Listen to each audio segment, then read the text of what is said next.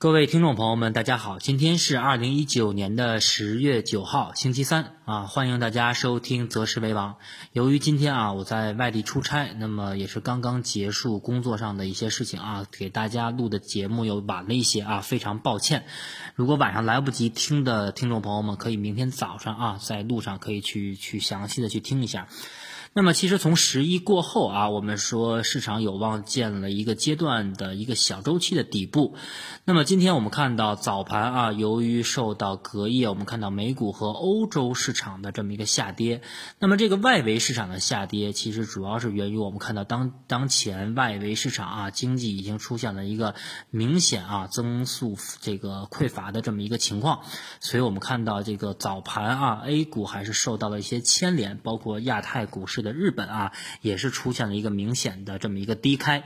但是低开以后啊，其实我们看到昨天我们说的这个创业板的一千六百一十点，以及昨天我们说的这个上证指数啊主板的两千八百八十点，都是短线的这么一个极限支撑。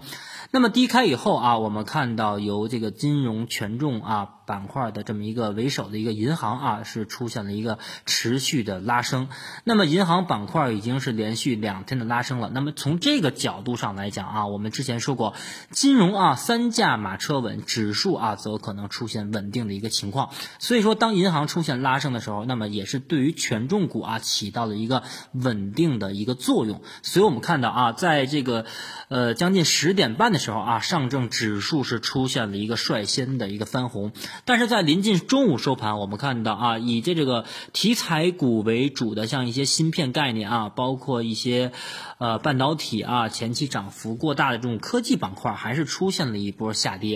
那么其实这个也是跟这两天我们看到外围啊，把我们的八家的这个企业列入到实体清单。但是这个消息我们之前说了啊，在十一国庆期间，其实从消息面来讲也是有一定的预期。而且昨天我们在节目当中也是反复的强调，那么目前从科技股的调整来看的话，从高位已经调整了百分之二十五左右。所以在这个位置啊，中半山腰的这么一个位置去出的这么一个利空消息，其实对于科技板块本身影响就不大啊，影响有限。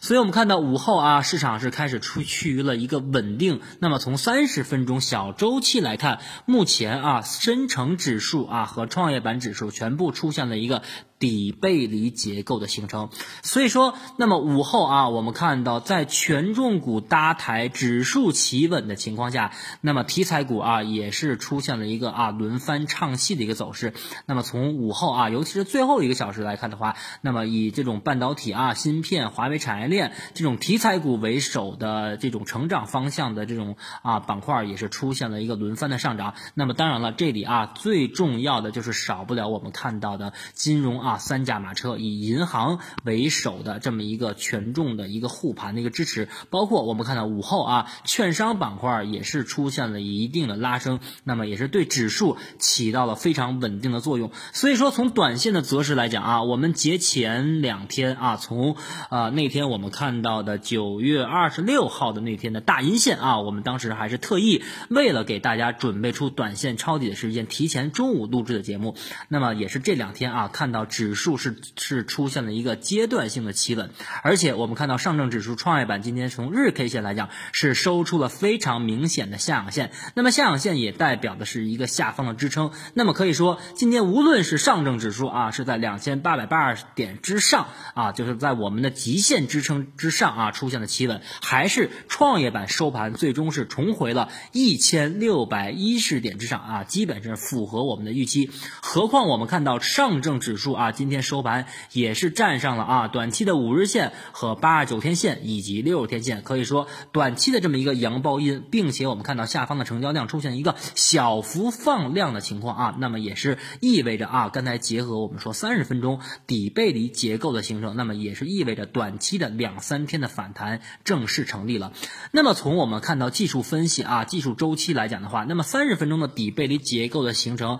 也有望引发两到三天啊。就是日线上的这么一个反弹，但是这个反弹我跟大家去讲啊，还是要关注什么？关注量能的一个变化。我们看到今天上证指数收盘是一千五百亿，虽然说较节前出现了一个放量，但是啊，较这两天仍然是处于一个啊这个绝对缩量的一个态势。那么后面啊，我们要关注上证指数啊，第一步的放量的标准要达到两千亿。那么从这个放量的增幅来看，一定要超过百分之二十。那么前期啊，我们说我们在左侧啊，也就是九月二十六号和呃九月三十号和昨天啊，我们提示了啊，满不够五成仓位的啊，听众朋友们可以适当啊把这个仓位干到五成。那么基本上是以这个两成的消费和三成的呃这么一个科技啊成长方向为主。那么昨天我们看到消费板块是出现了一个明显的上涨，以这个白酒啊和医药为主啊。那么基本前期布局的小伙伴肯定也是有一些的盈利了。